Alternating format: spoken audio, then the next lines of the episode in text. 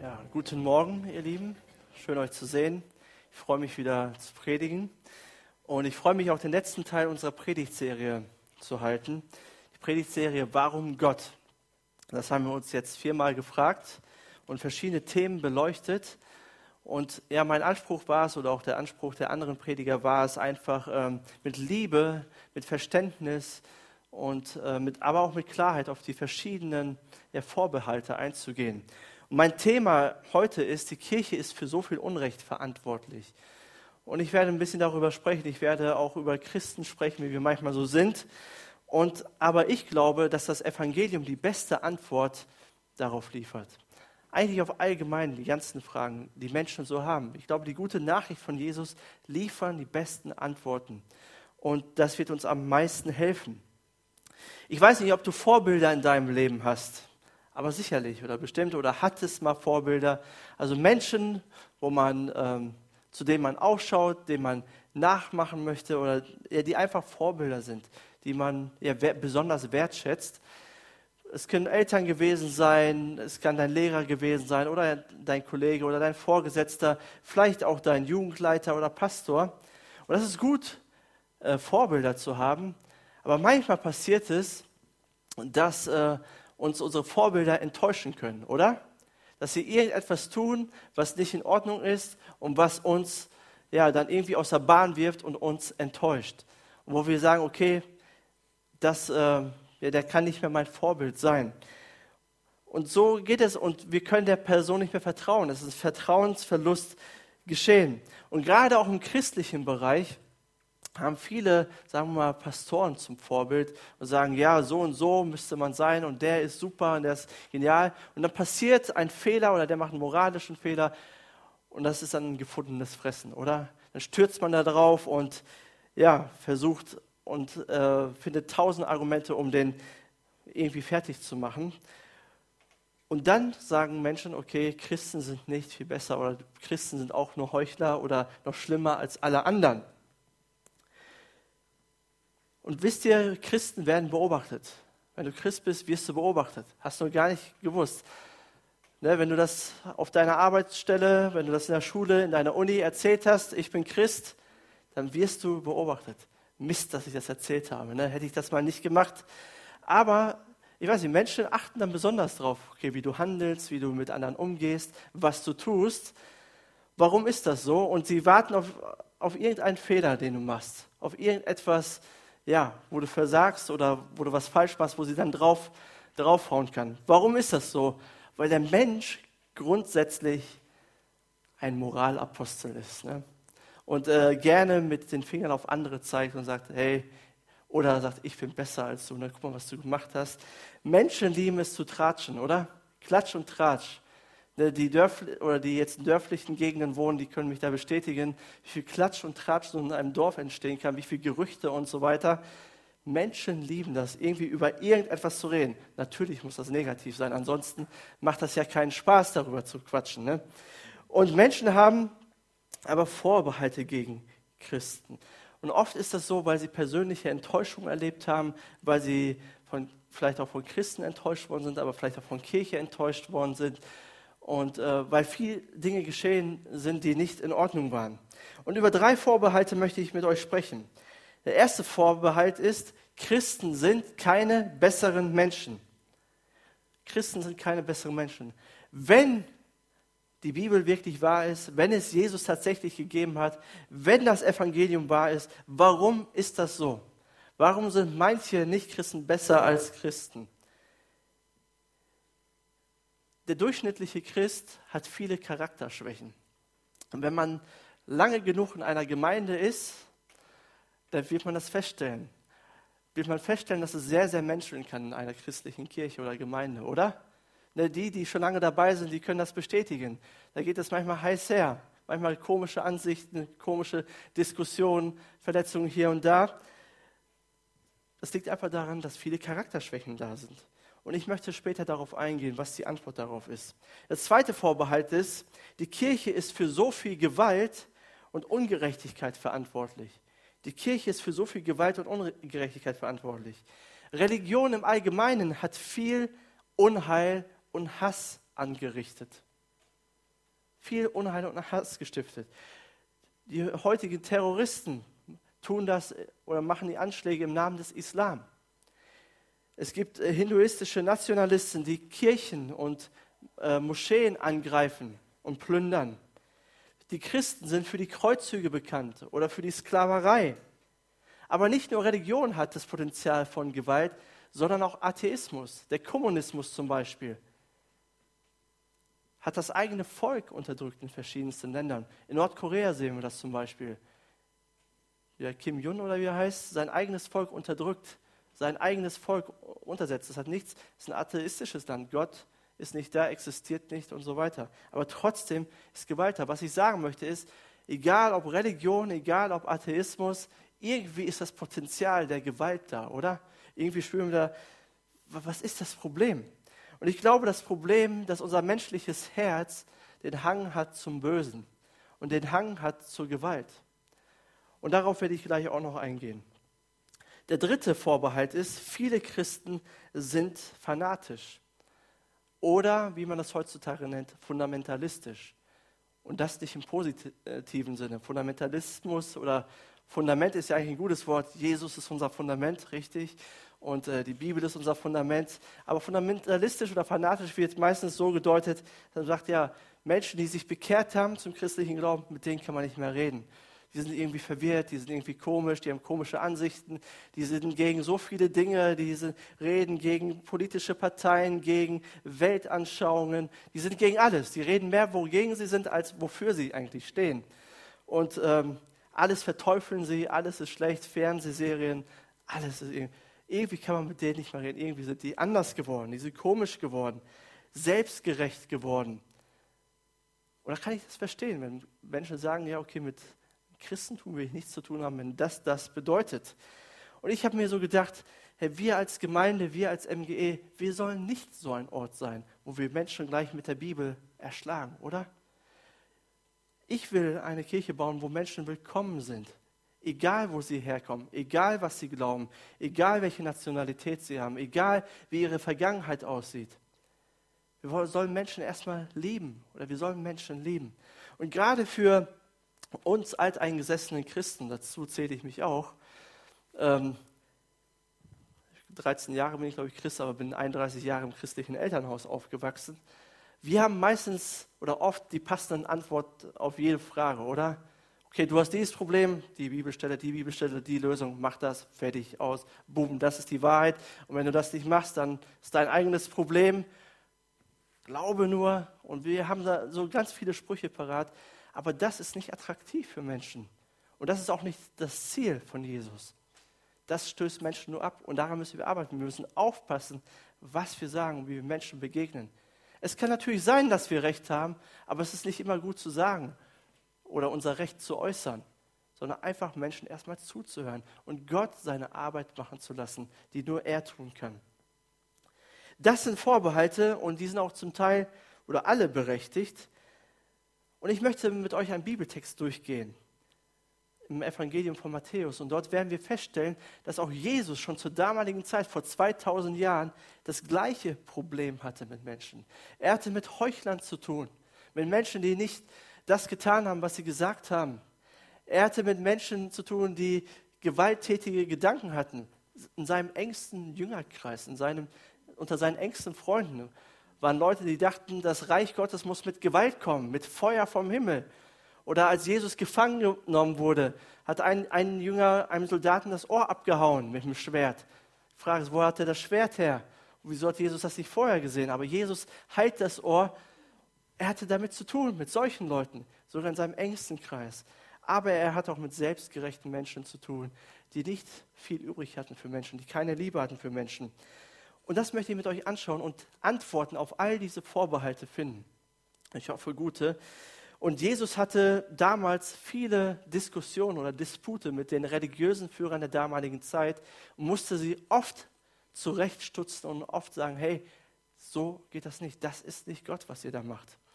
Und mein erster Punkt ist, die erste Antwort auf den ersten Vorbehalt ist, Christen sind keine besseren Menschen, ist, das Evangelium beruht auf Gnade und nicht auf Perfektionismus. Das Evangelium beruht auf Gnade und nicht auf Perfektionismus. Und das möchte ich erklären. Matthäus 23, Vers 1 bis 3. Dort steht, dann wandte sich Jesus an die Volksmenge und an seine Jünger und sagte, das Lehramt des Mose haben heute die Schriftgelehrten und die Pharisäer inne. So, was bedeutet das? Das Lehramt des Mose. Mose war ein großer Prophet im Alten Testament, 4000 Jahre vor Jesus circa. Und äh, Gott hat durch ihn die zehn Gebote gegeben. Mose hat die auf äh, steinernen Tafel aufgeschrieben und das war das Gesetz. Ganz am Anfang der Bibel sind die ersten fünf Bücher Mose und dort findet sich das komplette Gesetz. Und Jesus sagt, die Pharisäer zu meiner Zeit, zur heutigen Zeit, die sollen darüber sprechen, die sollen das lehren, die sollen das weitergeben, die sollen das predigen und das ist auch gut so. Die haben das Lehramt inne und die machen das auch gut. Das sagt er nämlich in Vers 3. Er sagt, richtet euch daher nach allem, was sie euch sagen und befolgt es. Also das, was sie sagen, ist in Ordnung, das ist richtig. Und damit bestätigt auch Jesus das Alte Testament und sagt, das Alte Testament ist auch Gottes Wort und es ist richtig. Und es ist gut, wenn wir das Alte Testament befolgen. Jesus hat nichts dagegen gehabt, so ganz nebenbei. Doch dann sagt er, doch richtet euch nicht nach dem, was sie tun.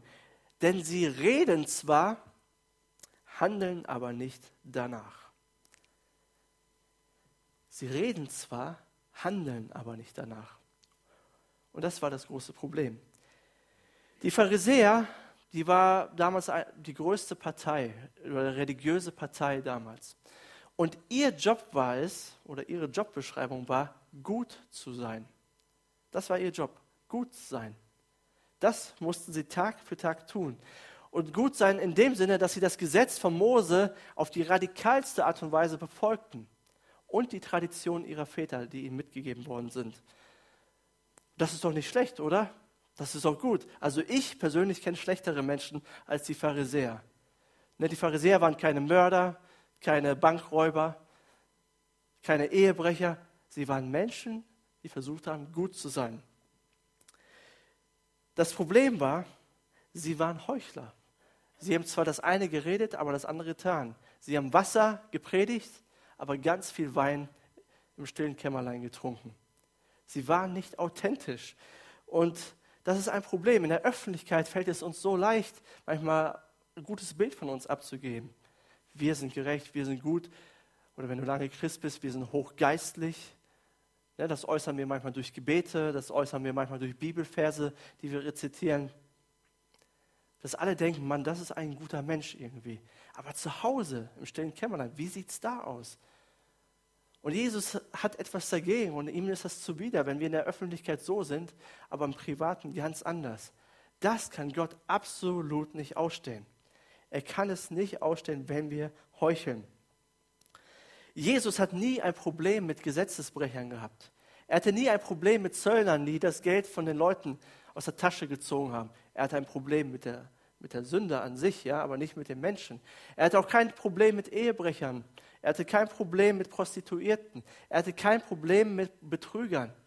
Und er hatte schon gar kein Problem mit Menschen, die zu ihm gekommen sind und gesagt haben, ja, ich kenne das Gesetz des Moses, aber ich kann es nicht halten. Ich schaffe es nicht. Ich habe versagt.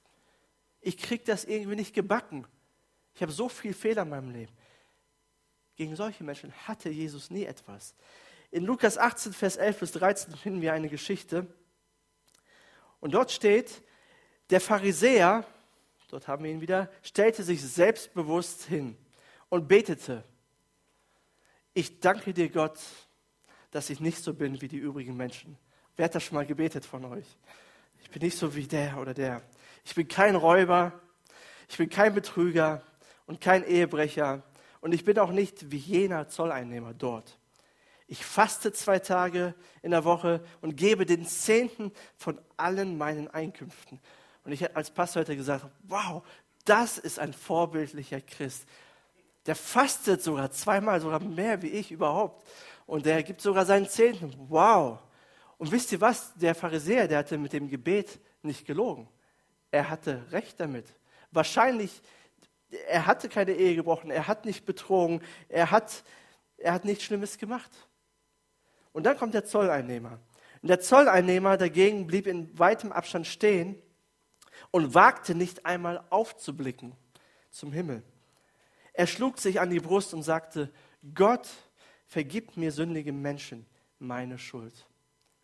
Und Jesus sagt, das Gebet hat Gott erhört von dem Zolleinnehmer. Das andere Gebet hat Gott nicht erhört. Gott hat etwas gegen Heuchelei, wenn wir nur so tun, als ob, wenn wir nicht authentisch sind, wenn wir nicht ehrlich sind. Und jeder von uns hat die Tendenz, ein Pharisäer zu sein. Ne, ich glaube, in der Geschichte sehen sich die meisten als den demütigen Zolleinnehmer. Ne? Ich bin ein demütiger Mensch und ich bin stolz auf meine Demut. Ne? Ich, jeder kann sich so mit dem Zolleinnehmer identifizieren und sagt, du Pharisäer. Aber das Problem ist, wir alle haben die Tendenz danach. Das fängt schon in der Schule an. Mit dem Hausaufgaben abschreiben und dann so tun. Und dann bist du der Erste, der sich meldet und sagt, ich will meine Hausaufgaben vorlesen, obwohl die, die, dass die Hausaufgaben von deinem Freund sind. Und du tust so, als ob. Oder du hast deinen Aufsatz nicht fertig bekommen und du musst jetzt vorlesen. Dann tauscht man schnell die Hefte ne? und du liest dann vor. Das Problem ist nur, wenn dein Sitznachbar auch noch vorlesen muss, dann gibt es ein großes Problem. Ich spreche aus Erfahrung. Ja. Aber da fängt es schon an. Da fängt es schon an mit der Heuchelei. Oder wie sieht es in deiner Familie aus? Nach außen versuchst du die perfekte Familie zu sein, der perfekte Vater, der perfekte Ehemann oder die perfekte Ehefrau, perfekte Mutter. Aber eigentlich ist Unfrieden zu Hause. Es geht runter und drüber und Chaos, aber nach außen hin willst du alle, alle, allen Glauben machen, ist alles in Ordnung bei mir. Oder du kennst tausend Bibelverse auswendig oder fast zumindest. Und du zitierst einen nach dem anderen, sprichst fromme Gebete, aber eigentlich lebst du nicht danach. Und eigentlich denkst du dir, wenn die nur wüssten, wie mein geistliches Leben wirklich aussieht, boah, dann wäre ich raus. Raus aus dem Verein, ja, raus aus der Gemeinde. Oder du betest Gott an und du ehrst ihn mit Liedern, du hebst sogar deine Hände und du bist freundlich zu den Menschen hier. Aber es gibt Personen in deinem Leben, denen du nicht vergeben kannst denen du, denen du nichts Gutes gönnst, die du nicht segnen kannst.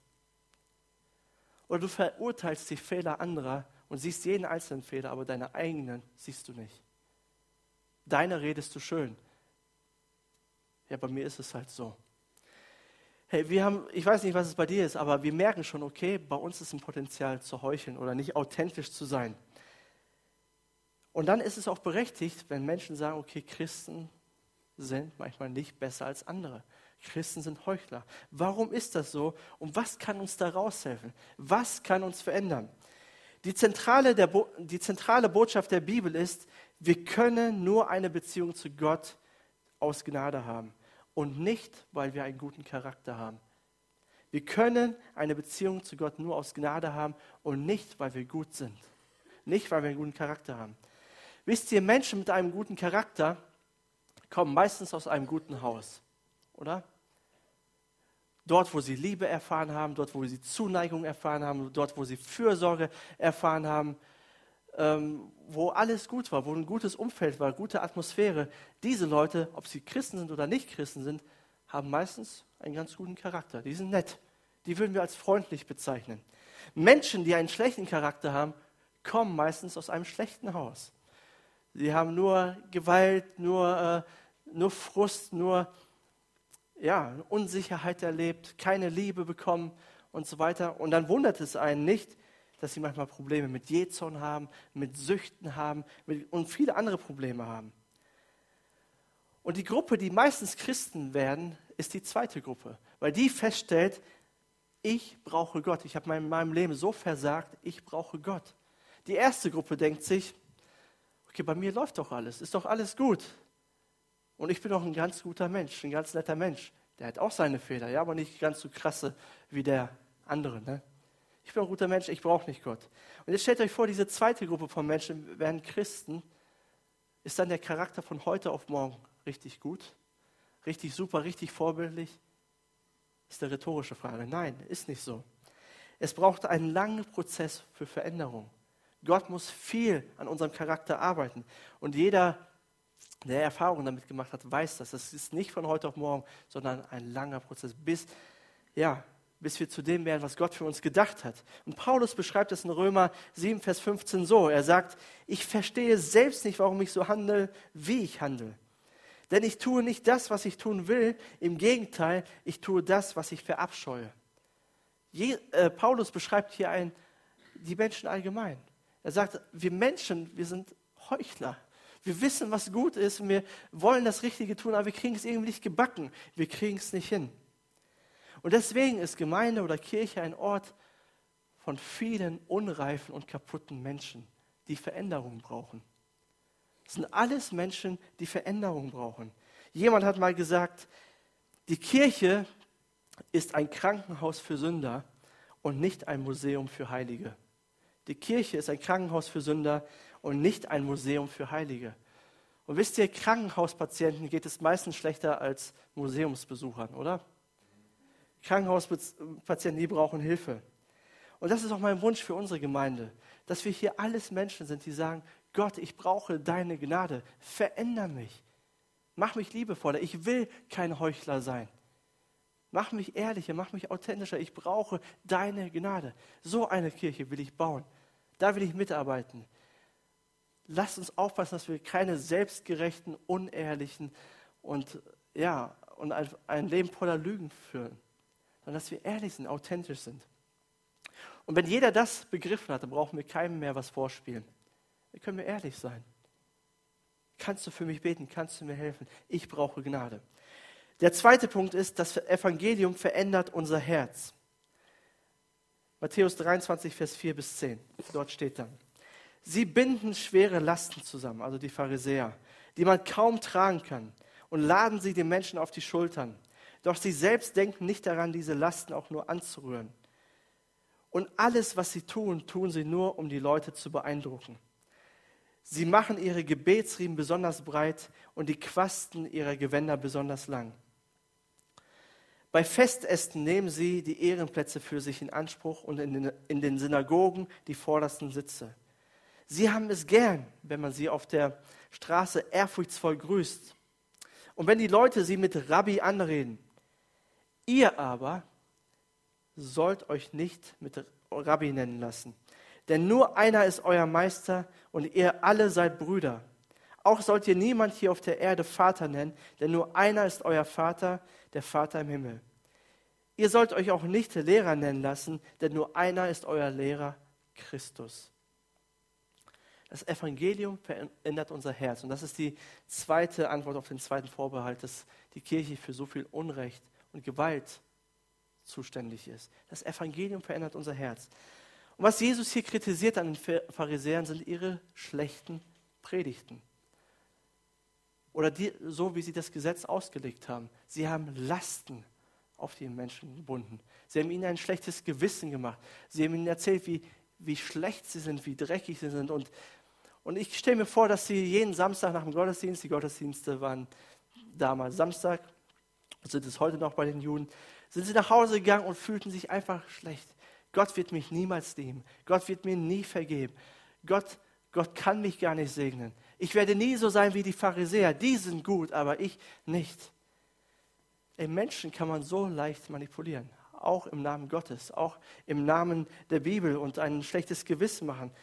Und das führt dann dazu, dass Menschen auf einmal anfangen, Autoritätspersonen zu verehren weil man sie so manipuliert hat. Ne, sie begrüßten die Pharisäer ehrfurchtsvoll. Und Jesus sagt hier, ihr Pharisäer, ihr spielt euch auf wie Götter. Und ihr lasst euch auch so behandeln wie Götter. Aber ihr sollt das nicht machen. Ihr habt nur einen Gott und den sollt ihr verehren. Es ist leicht, Menschen zu manipulieren. Menschen ein schlechtes Gewissen zu machen. Das kann in der Schule schon losgehen, wenn Lehrer Schüler unterdrücken oder sie manipulieren. Oder in der Ehe. Ich liebe dich nur, wenn du so das tust, was ich dir sage. Dann gebe ich dir Liebe. Oder mit Eltern und Kindern. Ich akzeptiere dich nur und ich gebe dir nur dann ein Kompliment, wenn du alles richtig machst. Oder wenn du nach meinen Vorstellungen handelst. Oder im Job. Du bekommst nur Anerkennung, wenn du zig Überstunden machst. Dann bist du gut. Auch in der Gemeinde ist es so leicht, Menschen mit der Bibel zu manipulieren. Und ich persönlich auch als Pastor bin mir der Verantwortung bewusst, was ich sage, wie ich Menschen beeinflusse. Und ich hoffe, dass es nie passieren wird, dass ich Menschen manipuliere. Aber manipulieren geht auch, wenn wir Menschen mit unseren Worten verletzen. Wenn wir etwas sagen was wehtut. Oder wenn wir Menschen unbewusst, aber auch ganz bewusst unterdrücken, links liegen lassen, nicht grüßen. Wenn wir nicht mit uns reden lassen, wenn wir uns erheben über andere, wenn wir uns nicht entschuldigen können für das, was wir getan haben. Das ist alles auch Missbrauch oder Machtmissbrauch. Weil Macht bedeutet ja, ich habe Einfluss auf andere und dadurch übe ich Einfluss aus, indem ich das tue, aber negativen Einfluss, schlechten Einfluss. Machtmissbrauch ist unser Umgang mit Menschen. Machtmissbrauch ist nicht immer nur hierarchisch, der da oben und der missbraucht andere, ja, sondern wie wir miteinander umgehen. Und das ist ganz wichtig. Und das ist auch das Problem für so viel Gewalt und auch für die Kreuzzüge, die es damals leider gegeben hat. Das müssen wir uns ja ankreiden lassen. Der Historiker C. John Somerville, der hat das so erklärt. Er hat gesagt, die Angelsachsen, also die vorchristlichen Angelsachsen, das war eine Kultur, wo Ehre und Achtung ganz groß geschrieben war. Wenn du Respekt hattest, Respekt musstest du dir verdienen und wenn du dann Respekt hattest, dann warst du jemand, der Achtung hatte, der Ehre hatte. Das war ganz, ganz wichtig. Und dann kamen Mönche und versuchten, die zu bekehren. Und die Mönche waren ganz anders. Sie waren, ihre Werte waren Barmherzigkeit und Liebe und äh, das Wohl des anderen. Und als die Angelsachsen sich bekehrten, und gerade auch die Männer, haben sie das Evangelium nicht richtig verstanden. Sie dachten, wie kann es so ein Evangelium geben und wie passt das mit unserer Kultur von Macht und Ehre zusammen? Das passt irgendwie nicht zusammen und sie haben das vermischt. Sie haben das Evangelium mit ihren Vorstellungen von Macht und Ehre vermischt. Und die Kreuzzüge waren dann dazu gedacht, um Gott Ehre zu bringen. Wir wollen unserem, den größten Gott Ehre bringen, indem wir das tun. Die Mönche und die Frauen, die sollen mal Nächstenliebe machen und barmherzig sein, aber wir sind Männer. Wir zeigen schon mal, zeigen, wo es lang geht. Und das ist ein Problem, das ist schrecklich, wenn sowas passiert. Und das passiert bei Christen, aber das passiert überall auf der Welt, weil wir eine falsche Vorstellung von Macht haben und Machtmissbrauch. Aber ich glaube, nee, ich bin überzeugt, dass das echte Evangelium von Jesus so etwas, solche falschen Handlungen entlarvt und entgegenwirkt. Deswegen kann man christliche nicht, Glauben nicht aufgeben, weil gerade echter Glaube solche Dinge nicht tut. Aufdeckt, entlarvt und entgegenwirkt. Was ist das Problem? Warum ist unser Herz so? Paulus sagt in Römer 3, Vers 23, denn alle haben gesündigt und in ihrem Leben kommt Gottes Herrlichkeit nicht mehr zum Ausdruck. Das ist das Kernproblem. Alle haben gesündigt. Alle spiegeln nicht mehr das wider, was Gott eigentlich für uns geplant hat. Wir haben die Herrlichkeit Gottes verloren. Wir alle haben Fehler. Bei uns allen ist etwas nicht in Ordnung. Ist ein Problem da. Und Jesus definiert das so in Matthäus 15, Vers 19. Er sagt, denn aus dem Herzen kommen böse Gedanken, Mord, Ehebruch, Unzucht, Diebstahl, falsche Aussagen, Verleumdungen. Aus dem Herzen kommen all diese Probleme. Das Herz ist das Problem. Warum ist das Herz das Problem? Weil wir getrennt sind von Gott weil wir alle die Herrlichkeit Gottes nicht widerspiegeln. Und deswegen ist Potenzial zum Bösen da und wenn wir nicht aufpassen und wenn wir nicht entgegenwirken, dann entwickelt sich das und wird größer und irgendwann platzt die Bombe und irgendwann ist Sünde da. Oder Sünde ist das Problem für Sünde, die nach außen wirkt. Unser Herz ist das Problem. Und deswegen müssen wir aufpassen und deswegen müssen wir unser Herz immer prüfen, ständig prüfen. Auch gerade als Christen. Was kann man denn tun? Das Erste, was du tun kannst, ist Fehler einzugestehen und zu sagen, hey, ich bin nicht perfekt, ich bin nicht gut, Gott allein ist gut, ich habe ein Problem, ich habe das Potenzial zum Bösen. Und wenn du das weißt, dass du nicht gut bist oder nicht perfekt bist, wird dich das demütig machen, wird dich das erden. Das bedeutet nicht, dass Gott dich nicht liebt oder dass Gott dich nicht wertschätzt. Nein, nein, ganz im Gegenteil. Es bedeutet nur, dass du sagst, ich brauche Gott, ich brauche einen Helfer, der mir hilft, der mir da raus. Ich weiß, ich habe das Potenzial, aber ich brauche jemanden, der mir, mir raushilft. Dann reflektiere über deine Taten. Das Zweite. Reflektiere ständig über das, was du sagst, über das, was du nachdenkst. Warum bist du wieder sauer geworden? Warum bist du zornig geworden? Warum hast du wieder mit deinen Worten verletzt? Mach dir immer wieder bewusst, dass das nicht in Ordnung war. Und dann das dritte ist, hab das Evangelium von Jesus vor Augen. Hab vor Augen, was Jesus eigentlich getan hat, dass er für alle Ungerechtigkeit gestorben ist. Er ist für, sogar für seine Feinde gestorben und hat für seine Feinde um Vergebung gebeten. Und das wird dich dazu motivieren, um Vergebung zu bitten. Bitte Gott um Vergebung, wenn du merkst, dass du etwas falsch gemacht hast. Bitte aber auch Menschen um Vergebung, wenn du Menschen verletzt hast. Und ich glaube, wenn jeder auf dieser Welt danach leben würde, nach diesen Prinzipien, da hätten wir keine Kriege, da hätten wir keine kaputten Familien und auch keine enttäuschten Leben. Weil das Evangelium verändert uns. Unrecht im Namen Jesu kann niemals passieren, weil Jesus für Ungerechtigkeit gestorben ist. Der dritte Punkt ist, das Evangelium macht uns zu Dienern. Viele Christen sind fanatisch, weil der Vorbehalt, die Antwort darauf ist, das Evangelium macht uns zu Dienern. Jesus sagte in Vers 11 und 12, der Größte unter euch soll euer Diener sein. Denn wer sich selbst erhöht, wird erniedrigt werden.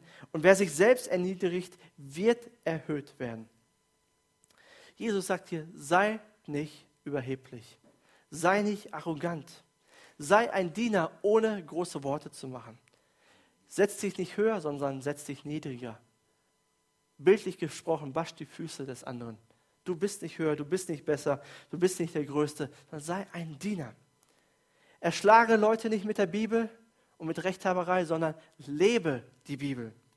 Wisst ihr, manche Christen sagen, ich brauche Schwarzbrot ich brauche endlich mal Schwarzbrot. Damit meinen sie tiefere Bibellehre, was es im Griechischen, Hebräischen und so weiter bedeutet, vielleicht auch längere Predigten.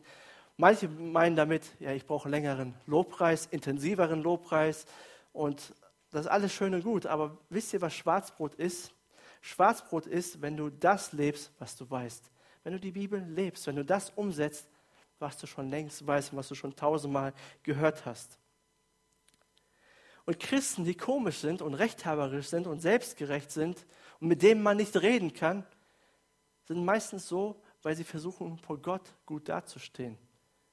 Und zu sagen, hey, guck mal, wie fromm ich bin, guck mal Gott, was ich tue, guck mal, wie ich lebe. Das ist doch gut, oder? Du bist doch zufrieden mit mir, oder nicht? Und deswegen werden Christen komisch. Und das Gegenmittel dazu ist nicht irgendwie lockerer zu werden oder liberaler zu werden und die Bibel zu verdrehen und zu sagen, ach, das war früher, heute leben wir in einer anderen Kultur und jeder bastelt sich so seine eigene Bibel und seinen eigenen Glauben zurecht. Nein, das Gegenmittel ist wie folgt. Timothy Keller, der sagt, Christen, die Fanatiker sind, sind dies nicht, weil sie das Evangelium ernst nehmen, sondern weil sie es nicht ernst genug nehmen. Weil sie es nicht ernst genug nehmen. Menschen, die Jesus lieben, sind nicht komisch. Sie sind anders, aber nicht komisch. Sie sind liebevoll, sie dienen, sie leben das, was sie wissen. Sie haben Prinzipien, sie haben Werte, sie haben einen starken Glauben, sie nehmen die Bibel ernst, sie nehmen das Evangelium ernst, aber sie sind Diener. Sie leben, was sie wissen. Bist du ein Diener oder bist du ein Besserwisser? Liebst du Menschen wirklich? Als Gemeinde machen wir auch den Next Steps Kurs, der nächste Woche losgeht. Und das Ziel davon ist nicht, dass wir mehr wissen oder dass wir wieder einen Unterricht haben, sondern das Ziel ist, dass wir zu Dienern werden. Dass wir mit unseren Gaben anderen Menschen dienen. Weil Diener haben mehr Freude als Menschen, die sich immer nur bedienen lassen. Und Menschen, die dienen, haben keine Zeit, äh, andere Menschen mit komischen Ansichten zuzuballern und zu nerven oder sich mit, ihre Zeit mit irgendwelchen Dingen zu verschwenden, die sowieso nicht relevant sind. Dietrich Bonhoeffer, er war ein Märtyrer im Zweiten Weltkrieg und ein Pastor in London. Er hatte dort zwei Gemeinden. Und während des Zweiten Weltkriegs kehrte er nach äh, Deutschland wieder zurück. Warum? Weil er sein Volk, seine Leute nicht alleine lassen wollte. Er, er wollte für Gerechtigkeit kämpfen. Er wollte sich nicht feige verstecken. Und er kommt zurück. Und in einem seiner letzten Briefe schreibt er, wie sein Glaube an Jesus ihm Kraft gibt, um Menschen zu dienen. Und er sagt Folgendes. Er sagt, nicht der religiöse Akt macht den Christen, sondern das Teilnehmen am Leiden Gottes im weltlichen Leben. Das ist die Metanoia, das heißt die wahre Umkehr, das wahre Christentum.